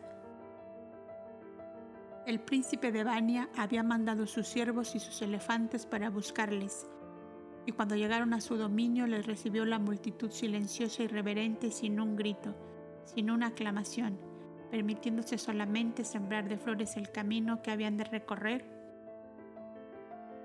hasta llegar a la residencia de Chevear, que lo recibió también en silencio, conmovido y sin poder articular palabra. Cumplían, pues, a la perfección todos la consigna establecida por ellos de que ningún tumultuoso recibimiento viniera a romper la poderosa aura conjunta en que venían envueltos para el cumplimiento de su misión. Cada uno de los 25 coptas debía presentarse a la reina acompañando en calidad de siervo a cada uno de los 25 hijos de Chevea tan codiciados por ella. Y para no despertar en ella sospecha ninguna, hicieron el traje que en la región acostumbraban a llevar los siervos de los príncipes y de los grandes señores. En la denominación de siervos estaban incluidos los acompañantes, los asistentes y los cortesanos en general, según los actuales modos de expresión, y mucho más esta frase significaba servidor que esclavo. El caudillo Banés, siguiendo las instrucciones de Adonai, envió mensajeros a la reina haciéndola saber que en el deseo de tenerla como aliada y no como enemiga, estaría a las orillas del mar Caspio en el primer día de luna llena con sus hijos y con sus dromedarios, para que ella recibiera como prenda de alianza a los que fueran de su agrado. Sabían que la embarcación en que ella paseaba por el mar no podía llegarse a la costa, a donde ella de ordinario bajaba por un puente de barcas tendido desde su nave a la orilla. Los hijos de Chevea, llenos de terror y de espanto al principio, se habían serenado un tanto con las seguridades que daban los cobdas de que la reina quedaría encadenada fluídicamente para todo el resto de su vida. Adonai lamentaba que el viejecito Senio, gran auxiliar de su desarrollo psíquico en su juventud, no hubiese podido venir al frente de la ardua misión debido a su avanzada edad. Y cuando así lo pensaba, sentía la aguda vibración de Senio que destacándose en el aura conjunta que le envolvía, parecía decirle con esa voz sin sonido tan conocida de estos grandes obreros del pensamiento, aquí estoy, aquí estoy, aquí estoy con vosotros, no temáis. Y el alma de Adonai, cargada de la responsabilidad de muchas vidas humanas, volvía a la calma serena y llena de valor y de esperanza en el infinito poder divino de que iba a usar para el bien de la humanidad.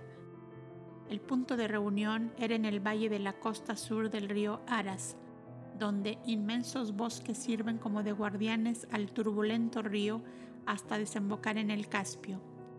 Era por entonces la antigua Nairi o la residencia del príncipe soberano de Bania, y desde allí salieron sus hijos con sus dromedarios acompañados por los cobdas y por un numeroso destacamento de arqueros que ocultos en los bosques acudirían en el momento oportuno. Debían atravesar el Ildequel por un vetusto puente de piedra que los antiguos acadios habían construido y buscar un pasaje en la montaña que bajando desde las grandes cadenas de Man costeaban toda la parte oriental de Bania. Cuando llegaron al sitio señalado estaba para amanecer y un profundo silencio reinaba en la vasta pradera envuelta en penumbras. Los 25 cobras esperaron de pie la llegada del sol, sumidos a su vez en profunda concentración, juntamente con los hijos de Chebea que habían sido aleccionados para el caso. Cuando el sol de la mañana se levantaba apenas en el horizonte, vieron en la superficie del mar y a lo lejos el rojo pabellón de la reina y la oscura silueta de su nave pintada de negro y rojo cuya proa era un inmenso dragón alado que parecía avanzar rompiendo las olas con sus fauces abiertas y dentadas. Adonai, Zain, Daves y Nebo, que eran los de más edad y cuya superioridad ejercía gran influencia entre los demás, daban ánimo y valor a los hijos de Chebea que a momentos se sentían desfallecer. Adonai exclamó de pronto, almas errantes y atormentadas que habéis sido víctimas de esta desgraciada criatura humana que vamos a vencer con el favor de Dios. La ley divina os manda manifestaros en estos supremos instantes en que la vida de muchos seres y la paz de muchos pueblos lo demandan y lo reclaman. Una fuerte sacudida y una corriente cálida y sofocante estremeció los nervios de todos y los que tenían desarrollada la facultad clarividente presenciaron el trágico desfile de centenares de jóvenes asesinados por aquella terrible mujer. Todos presentaban una ancha herida en el pecho que ellos mismos parecían abrir más con sus propias manos para que se viera que les había sido arrancado el corazón. Era la forma de sacrificar las víctimas a su Dios. Tanto se plasmó la visión que llegó a ser percibida también por los hijos de Chebea. Valor, les dijo Adonai, viéndoles palidecer, que esta espantosa visión nos dará el triunfo y el éxito. Y entonces se vio a Gaudes, el anciano aquel de las obras silenciosas, sin el aplauso de los hombres, que fuera el protector de la caverna del país de Tea, adormecer en suave letargo a las almas atormentadas que pedían justicia. Diríase que las había cubierto con un invisible velo para quitar algo de horror y de espanto a la macabra aparición. Se van, murmuraban los jóvenes cuando dejaron de verles. No se van, dijo Adonai, sino que se ocultan para aparecer en el momento preciso. El puente de barcas fue formado y la reina guerrera, acorazada de bronce de la cabeza a los pies y apoyada en un enorme tridente, pasó por sobre las barcas con una ligereza que asombraba en una mujer que no era ya joven. Un buitre de oro con sus alas abiertas formaba la coronación del casquete que le cubría la cabeza, dejando flotar al viento su cabellera de un rubio casi rojo. Era bella, pero de una belleza infernal, si se me permite la frase, pues sus ojos, demasiado claros, eran de un mirar agudo como una flecha. Vestía un ropaje cárdeno que le cubría apenas hasta las rodillas, dejando ver sus piernas cubiertas con una malla de plata y piedras preciosas, y sus pequeños pies aprisionados como entre dos estuches del mismo metal que terminaban en agudísimas puntas formadas por colmillos de jabalí. Estaba, pues, armada hasta los pies, en forma que un puntapié suyo podía abrir la garganta o el vientre de un hombre. Una coraza y un escudo de bronce protegían su busto, y sus brazos y manos desnudos se entreveían a través de una malla igual a la que cubrían sus piernas. Un grupo de lanceros armados de tridentes la escoltaban y bajaron antes que ella no bien habían pisado la playa en que estaban en semicírculo esperándola los hijos de Chevea y los Cobdas, cuando los lanceros de la reina arrojaron sus tridentes y echaron a huir despavoridos sin que los furibundos gritos guerreros de la soberana les pudieran contener.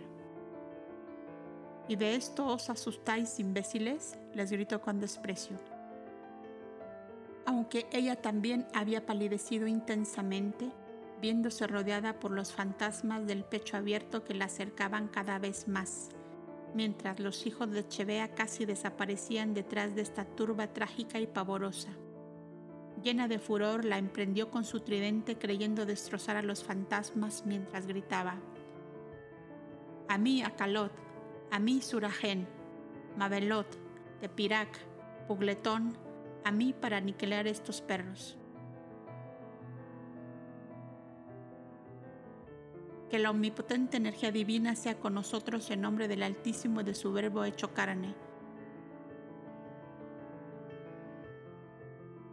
exclamaron en voz baja los cobdas, acercándose cada vez más a la reina que daba golpes de tridente hacia todos lados. A la llamada de ella acudieron cinco seres, cuyo aspecto no podía definirse bien entre un oso parado y en sus patas traseras o un hombre eran los sacerdotes de la reina, vestidos de negro ropaje largo, con la cabellera y barba tan enmarañada y salvaje que solo les dejaban al descubierto los ojos como ascuas encendidas. También tenían tridente. Hicieron conjuros a los fantasmas que no solo no les obedecían, sino que como si se dispusieran de una potente olada de viento los tiraron por tierra y el puente de barca se rompió pues las ligaduras que las unían unas con otras no resistieron la ráfaga repentina y formidable que cruzó por la orilla del mar. Los cinco sacerdotes se levantaron más por temor de los terribles puntapiés de la reina que por espontánea voluntad. El accidente de las barcas impresionó visiblemente a aquella mujer indomable que aún hacía esfuerzos por aparecer serena. La ira hacía temblar sus labios. Los hijos de Chebe y los Caudas, tomados de las manos y sin arma ninguna, se acercaban a ella. Lentamente, con sus miradas fijas en los claros ojos de agudo mirar de la reina guerrera, cuyo temblor nervioso ya era visible, no obstante de tener su tridente en actitud de atravesar a quien se acercase más de lo conveniente, lo mismo que sus cinco espantosos sacerdotes.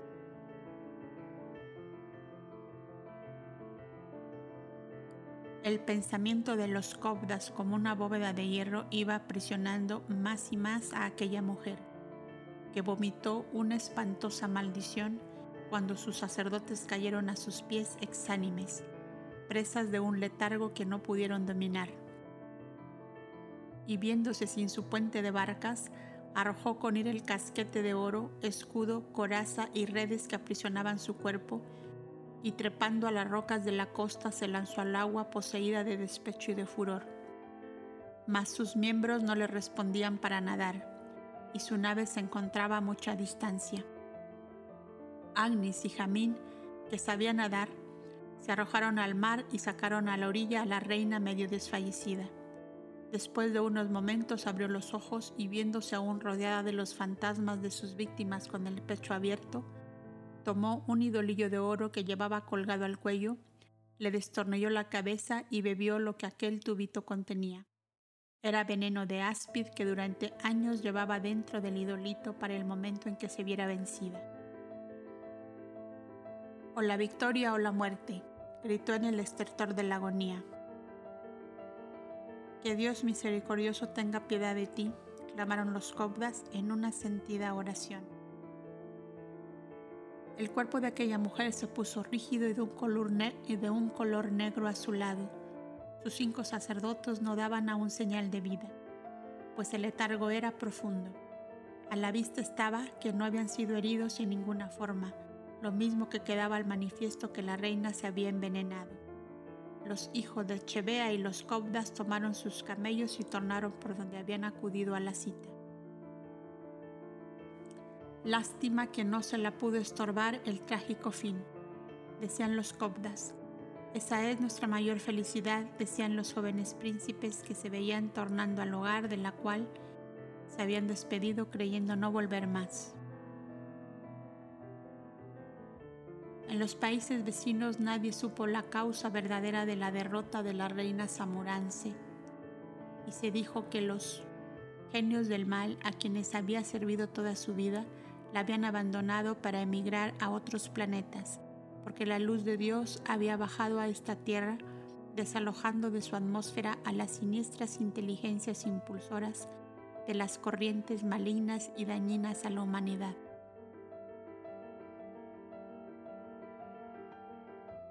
En el fondo de este decir se encerraba mucha verdad, si bien no llegó a saberse que los humildes y casi desconocidos hijos de Numó habían sido los vencedores de la siniestra mujer. Adonai, muchos siglos después, estuvo encarnado en un profeta hebreo, Isaías, y de su obra espiritual nos hablan las páginas bíblicas, y en la época de Jesús de Nazaret hizo vida solitaria en las montañas, de donde salió en la madurez y el pueblo le conoció como Judas Gaulonita, sostenedor de la doctrina de la igualdad y la fraternidad entre los hombres, que fue como otro precursor del Maestro y que al igual que el Bautista pagó con su vida su rebeldía en contra de toda tiranía y esclavitud. Su verdadero nombre era Ezequías. Seis de los hijos de Chebea no quisieron separarse de los Caudas, cuya superioridad y grandeza les habían subyugado, y con el beneplácito de su padre se trasladaron a la paz. Numí, Bial, Labán, Lobed, Kebir y Pelis eran sus nombres. Lobed estuvo encarnado en Marcos junto al apóstol de Galilea. Kebir en el apóstol Tomás. Numi en Bartimeo, el paralítico, a quien curó el Cristo junto a la piscina de aguas curativas de Siloé. Bial y Labán en Esteban y Tadeo, el que fue protomártir del cristianismo el primero, y el segundo Tadeo, padre de Judas, uno de los doce apóstoles, y Pelis estuvo representado en aquel hijo de la viuda de Naim, vuelto a la vida física por los poderes psíquicos del Cristo.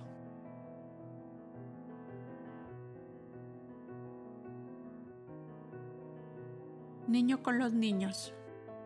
Mientras tanto, Boindra y Ada hacían una diaria excursión hacia la morada de Adamu y Evana en el maravilloso huerto aquel conquistado por Senio, el cual a su vez se sentía absorto casi por completo en satisfacer los infantiles gustos del pequeño Abel. Los corderitos de algodón de los días de la caverna y los pájaros de hojas de bambú habían cedido el lugar a corderos de carne y hueso y tórtolas domésticas tan delicadas y mansas que unos y otros comían en las manecillas del niño. Carono o Avirón había construido con piedras naturales un hermoso remanso de aguas cristalinas traídas por un canal desde el lago vecino y los cobdas jóvenes se habían encargado de rodear aquel remanso de todas las apariencias de un pequeño mar Mediterráneo. El uno había fabricado pequeñecitas embarcaciones que Abel cargaba de grano y hacía viajar por la superficie de su pequeño mar. Otros habían fabricado chozas de pastores, tiendas de mercaderes, según los deseos manifestados por Abel. Poco a poco fue transformándose aquello en una verdadera carta geográfica plástica y en torno del diminuto mar fueron surgiendo aldeas, ciudades, montañas y ríos donde el niño aprendía sin fatiga los nombres de los países y de las poblaciones costaneras del Mar Grande. Cada uno quiso dejar grabado en aquel mapa de juego su propio país tal como lo conservaba en su recuerdo con sus montañas y sus manantiales, con sus casas labradas en la roca viva o hechas de tierra en medio de los bosques. Y con mucha gracia expresaba el niño todo asustado a Senio una mañana después de una noche de tempestad. El viento se llevó todas las ciudades de la costa del mar. ¡Qué desgracia! exclamaba Senio. Pero no te aflijas, querido mío, que ahora mismo la reedificaremos. Mira, mira, aquí detrás del establo han venido a parar todas las ciudades de la costa del mar. Qué pícaro viento, decía el viejecito recogiendo torrecillas y casas y muros maltrechos y encimados unos sobre otros. Excitaban la tristeza de Abel que no creía posible ver reconstruidos sus países y sus ciudades. Pero no es posible hacer ciudades y países que no se lleve el viento. A esta altura de la conversación estaban el anciano y el niño cuando llegaron hasta ellos Poindra, Ada y Evana. El Cobda Rey tomó al niño entre sus brazos para contestar su pregunta. Tus ciudades y las nuestras se destruyen de igual manera, hijo mío, porque en esta tierra nada es estable. Ada y yo hemos vivido en un país que ahora está en el fondo del mar. Entonces ninguna cosa vale, respondió el niño pensativo y triste. No, querido, todo tiene su valor relativo, aun cuando sea de poca duración. Solo el Altísimo permanece eternamente y es el que anima y da vida a todas las cosas. El Altísimo que brilla en los rayos del sol y en la luz de las estrellas, y que manda la nieve a las montañas y el agua a las fuentes y los árboles a las praderas, continuaba Boindra, tratando de despertar más y más la comprensión en aquel espíritu, aún adormecido por las leyes físicas que rigen al ser en su primera infancia. Abel escuchaba en silencio y las personas que le rodeaban le miraban también en silencio, esperando una frase suya que demostrara el despertar de su espíritu. Yo quiero países que nunca se lleve el viento y ciudades que no corran hacia el establo, murmuró por fin el niño expresando su pensamiento. Y dime, ¿el sol y las estrellas y la luna se dejan también arrastrar por el viento? ¿Qué hacen allá arriba tan lejos mirándonos sin acercarse nunca? Son moradas de seres como nosotros donde hay niños como tú y ancianos como Senio. ¿Y también allá se lleva el viento los países y las ciudades? También, lo mismo. Entonces no quiero nada, dijo con una voz grave y temblorosa que casi pareció un sollozo. Evana lo comprendió y se le acercó. ¿Ni a mí tampoco me quieres? le preguntó acariciándolo. Abel se abrazó del cuello de su madre, rompiendo a llorar desconsoladamente. He ahí el primer despertar del gran espíritu de luz sumergido entre las sombras de la vida terrestre, exclamó Boindra acariciando los bucles castaños de Abel, desconsolado ante la inestabilidad de las cosas humanas, plasmada en sus países y ciudades que el viento había arrastrado como jarasca seca hasta un rincón del establo. Y mientras Ada y Evana con Shiva y sus tres hijitos recogían frutos del huerto, Boindra y Senio convencían a Abel era necesario reconstruir los países y ciudades arrastrados por el viento. Mira, este es el país de Galá, de donde es Ada y donde vive su padre. Esta es su ciudad y su casa. ¿Ves? Aquí a la costa del río de Censor. Esto es Edmonea, con su desierto de arena y su mar de aguas negras. ¿Ves? Aquí a la orilla de este desierto estaban cinco ciudades donde los hombres eran muy malos y uno de ellos, por causar daño a un enemigo, arrojó una té encendida en un pozo de petróleo, y el fuego se transmitió a todas las minas y las ciudades ardieron envueltas en el negro betún hirviente. Y el mismo que causó el incendio pereció también con toda su familia. Aquí es el país de Tea, y esta es la caverna donde vivieron Adamú y Evana y donde tú naciste. Aquí es Soar o Irania, el país de Shiva y de sus dos hijitas. Y estas montañas son, las de Ararat y aquellas otras del Cáucaso. Y mientras Boindra hacía esta explicación, el viejecito Senio colocaba todas las ciudades y las cosas en su lugar, y Abel olvidaba su primer dolor al comprender que todo es inestable y fugaz en la vida física. De pronto oyeron el grito de Vana llena de angustia. Venid, por favor, que Madina se muere. Extendida en su lecho de pajas en el fondo del establo, la vieja reno respiraba fatigosamente, mientras los hijitos de Shiva la acariciaban sentados junto a ella. Boindra le abrió la boca y los ojos. Ha comido, dijo, almendras amargas, sin duda mezcladas con las buenas y como estaba ya agotada por la mucha edad, probablemente no resistirá. Hagámosle beber agua de azares con aceite y la muerte será más tranquila. Evana se echó a llorar desconsoladamente. Hija mía, le dijo Boindra estrechándola sobre su corazón, levántate a la altura en que los designios divinos te han puesto. Eres la madre de la luz hecha carne, y lloras así porque un ser de especie inferior se liberta de su triste situación para subir una escala más en su eterna vida. Ah, Madina, Madina, que fue la madre de mi soledad. Por lo mismo, hijita mía, debes alegrarte de que ella abandone ese cuerpo que ya cumplió su cometido y pueda acaso volver a tu lado en una condición mucho más elevada. Abel y Senio llegaron en ese momento y Abel viendo llorar a su madre se le acercó para preguntarle cómo ella lo hiciera con él. ¿También el viento se lleva a tu madina como mis países y mis ciudades? Pero estoy yo contigo, ¿no me quieres ya más? Sí, hijo mío, te quiero, te quiero mucho, pero Madina, Madina. ¿No sabéis ninguno de vosotros lo que fue Madina para mí cuando allá en la caverna quedé sola, completamente sola?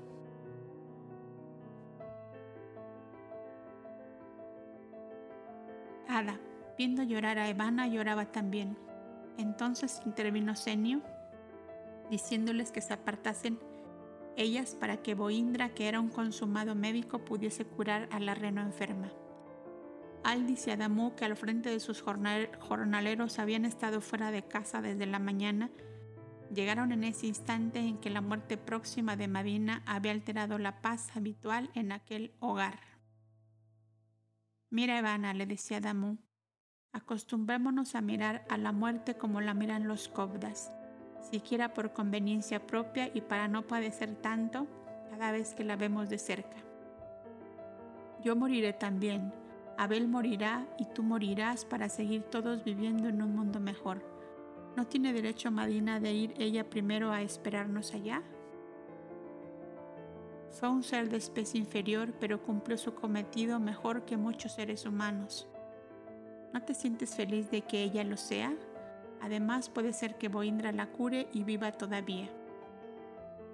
La tranquilidad volvió a renacer cuando dos días después, estando toda la familia reunida, y Aldi, Senio e Ilbrin acababan de hacer una última curación a la reno enferma. De pronto vieron el doble etéreo de Madina, de un color amarillo claro, casi marfil, acercarse a la reunión y buscando a Ivana le lamía las manos como de costumbre. Ilbrin corrió al establo y encontró ya sin vida el cuerpo del noble animal que había concluido en esa existencia su ciclo de evolución en las especies inferiores y a quien la eterna ley abría las puertas de la evolución en el reino humano. Evana y Adamu siguieron viéndola por muchos días, rondando en torno de ellos, y el, Cob y el Cobda Ilbrin recordó lo que le dijera tiempo atrás y Sedón. Pareceme que está escrito en tu ley que ayudarás a este ser inferior a pasar a la especie humana. Y mientras el doble etéreo de Madina seguía a Ivana donde quiera que iba, Ilbrin sepultó bajo tierra al cuerpo del animal para que destruida su morada anterior, le fuera más posible la metamorfosis del cuerpo astral al efectuar el paso del reino animal al humano. Gaudes, el hombre de las obras silenciosas, intervino para terminar la evolución de aquellos seres que en su vida terrestre había domesticado con tanta habilidad y tomó a Ilbrin como lazo de acercamiento hacia el plano adecuado a tal fin, a causa de la igualdad de origen con una hermana del joven Kobda que realizaba su primera encarnación humana y que debía unirse en matrimonio con un agricultor cercano a la paz. Veinte lunas después, el joven matrimonio labriego acariciaba su primer vástago, una niñita que llamaron Ilbrina, imitando el nombre de su tío, el Cobda que con tanto anhelo había esperado este nacimiento.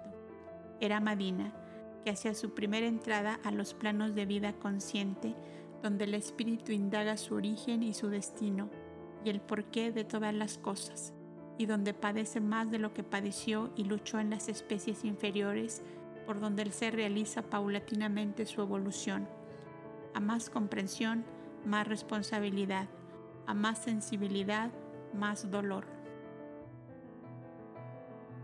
He ahí los caminos recorridos a través de los siglos por todo lo que vive en los millones de mundos que pueblan el inconmensurable universo.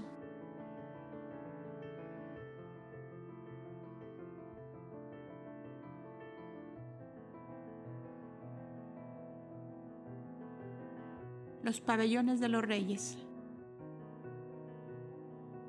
Entre los varios cuerpos de edificio que se levantaron inmediatamente después de la llegada de Ada a La Paz, estaba el que fue ocupado por la joven reina. Boindra hizo venir varias mujeres cobdas de las casas que eran más numerosas y con Ada al frente se formó allí una especie de santuario de protección para niñas y jovencitas huérfanas o azotadas por el infortunio en cualquier forma que fuera.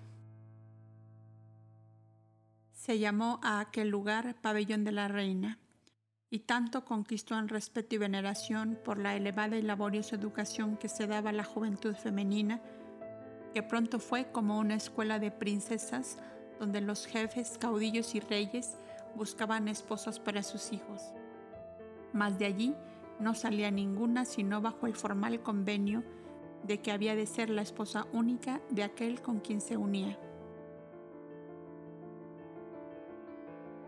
Anexo a este se hallaba el pabellón del rey, donde Boindra, secundado por los cobdas más jóvenes, se dio con gran entusiasmo a la cultura espiritual, intelectual y moral de los jóvenes hijos de todos los príncipes y caudillos de la alianza.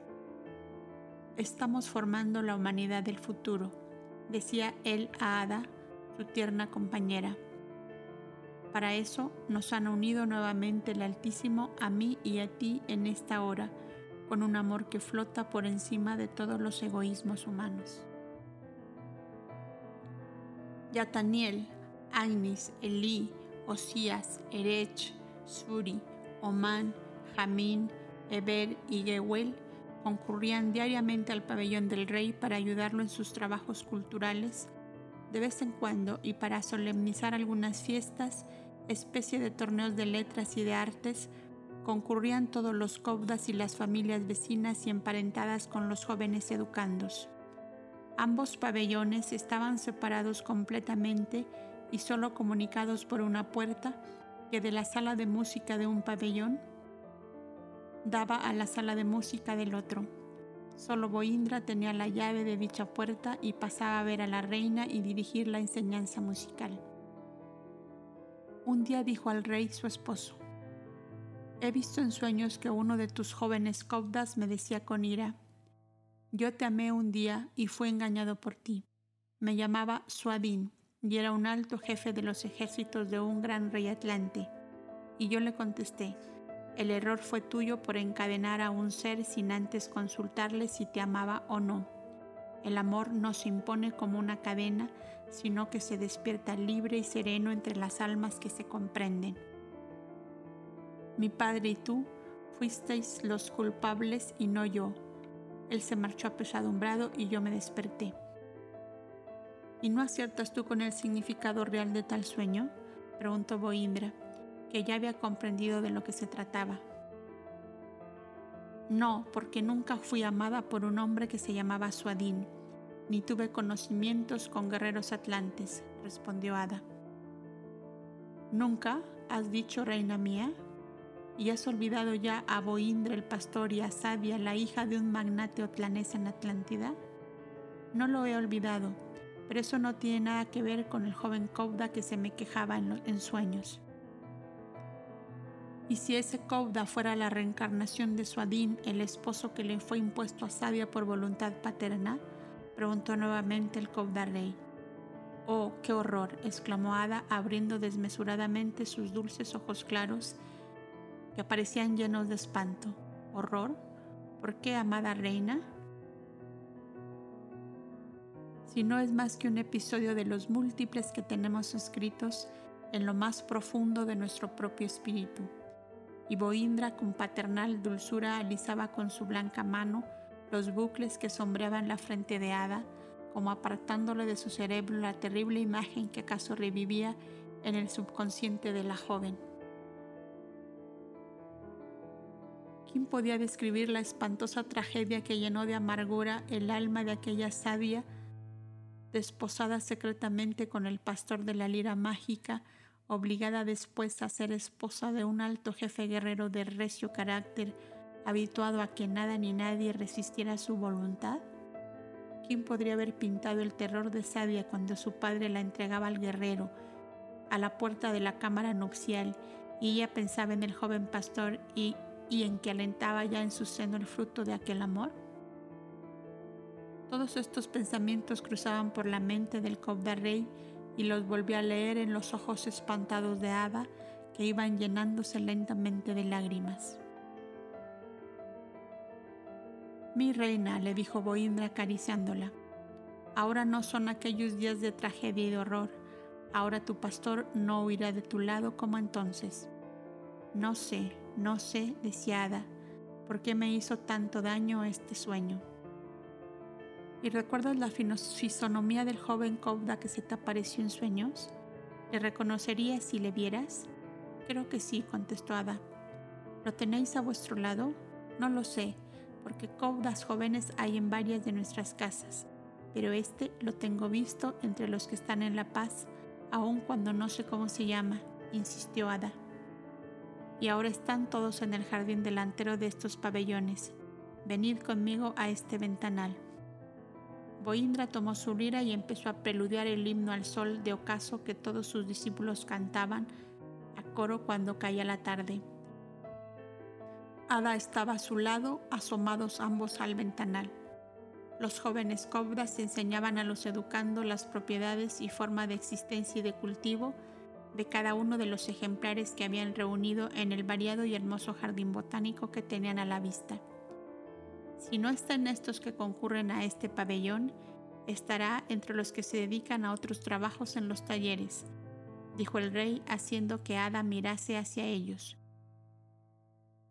Los cobdas y los alumnos miraban al ventanal y saludaban a la reina. Es aquel que ha quedado sentado en ese banco, dijo de pronto Ada, señalando a uno de los cobdas que se entretenía en sacar las fibras duras de ciertas hojas que reunían y secaban con fines medicinales. Es Suri, dijo Boindra reconociéndole. A la verdad que algo de parecido tiene con Suadín, solo que ahora es de cabello rubio y en aquel entonces su cabellera y su barba eran negras y espesas. y le daban un aspecto de bravura que inspiraba más bien terror que simpatía. A veces le noto cierta esquives conmigo como si rehuyera mi presencia, y debe ser en los momentos en que reviven en él las imágenes lejanas. Trataré de observarle más y si adquiero la plena certidumbre de que es Suadín, trataremos de adormecer para siempre todo resabio de rencor o de odio, que de ningún modo debe existir entre nosotros. Por favor, mi rey, no digáis nada, porque sería crearme una situación penosa, dijo Ada suplicante. No, mi reina, no. ¿Cómo quieres que ponga el dedo en la llaga que acaso falta mucho para estar curada? Y por vía de instrucción para Ada respecto a la elevada ciencia de los espíritus, Boindra empezó a referirle algo referente a los jóvenes caudas que paseaban en el jardín de lo que se había sabido de su pasado y de su futuro en las visiones materializadas de la mansión de la sombra. Este que riega esa mata de lirio se llama Oman. Es Domeo y sabemos que fue sacerdote en tiempo de Antulio, en cuya consagración estuvo presente sobre la torre sagrada cuando las corrientes astrales y etéreas hicieron abrirse los mirtos de la corona que señala las sienes del joven filósofo que iba a ser consagrado entonces se llamaba Arasbel. Y sabemos además que en una encarnación futura del Verbo lo defenderá en un tribunal de inicuos jueces, pues será intérprete de la ley con el nombre de Gamaliel. Se dedicará con gran amor al estudio de los astros. Alude a Flamarión. Aquel otro que pasea entre esos dos niños vestidos de amarillo y blanco se llama Yata Niel y será en la humanidad futura un gran defensor de pueblos oprimidos y de aquellos a quienes las injusticias humanas hacen delincuentes y miserables. Cuando el verbo de Dios baje otra vez a la tierra en las orillas del Nilo, Él gobernará esas tierras como para Jome, e hija suya será la princesa que le traiga a la vida. Y en otra encarnación del verbo más lejana aún se llamará Joanán y como hombre de la ley interrogará al verbo niño de 12 años bajo las naves de un grandioso templo para poner en claro un asunto sobre la forma de obrar de los felices y fuertes en la vida para con los débiles y oprimidos. Será cuando el verbo se llamará Yahshua, que quiere decir Salvador, porque será su última vida terrestre. Este Cobda escribió hace un año en estado sonambúlico en un legajo de telas enceradas algo que llamó La leyenda de los siglos, y al final de la cual escribió estas palabras. Hoy marqué mi camino de siglos, los miserables serán mi epopeya y mi tormento. Hemos comprendido intuitivamente que será un gran filósofo en las edades futuras, que hará siempre la defensa de las clases oprimidas por la prepotencia de los grandes y de los fuertes. Esto explicaba Boindra a su joven reina. Yo amplío esta explicación para mis siduos lectores, diciéndoles, por si acaso no lo han comprendido, que se trata aquí de Víctor Hugo, el gran filósofo francés de la era moderna. Aquellos tres que tan animadamente se recrean bajo aquel inmenso roble son Eli, Osías y Erech son compañeros inseparables a causa de la identidad de sus gustos en los estudios a que se dedican y en los defectos con que luchan para perfeccionarse. Y cada uno es de un país diferente y creo que ni aun hermanos que hubiesen nacido se asemejarían tanto. Los tres son amantes de los estudios metafísicos. Los tres son enamorados de la armonía y de la rima. Los tres aman la vida apostólica y eligen la desencarnación violeta y causada por la defensa ardiente de una doctrina, pues sostienen que para que triunfe una idea nueva es necesario el martirio.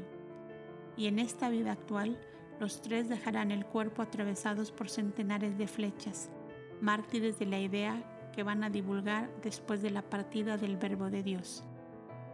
El primero será en tiempos futuros un monarca muy celebrado en el país de Galad, justamente en las cercanías de los actuales dominios de tu padre. Será considerado el hombre más sabio de la tierra y también el más feliz por la paz y el amor de que será de que se verá rodeado y por los esplendores que inundarán su vida.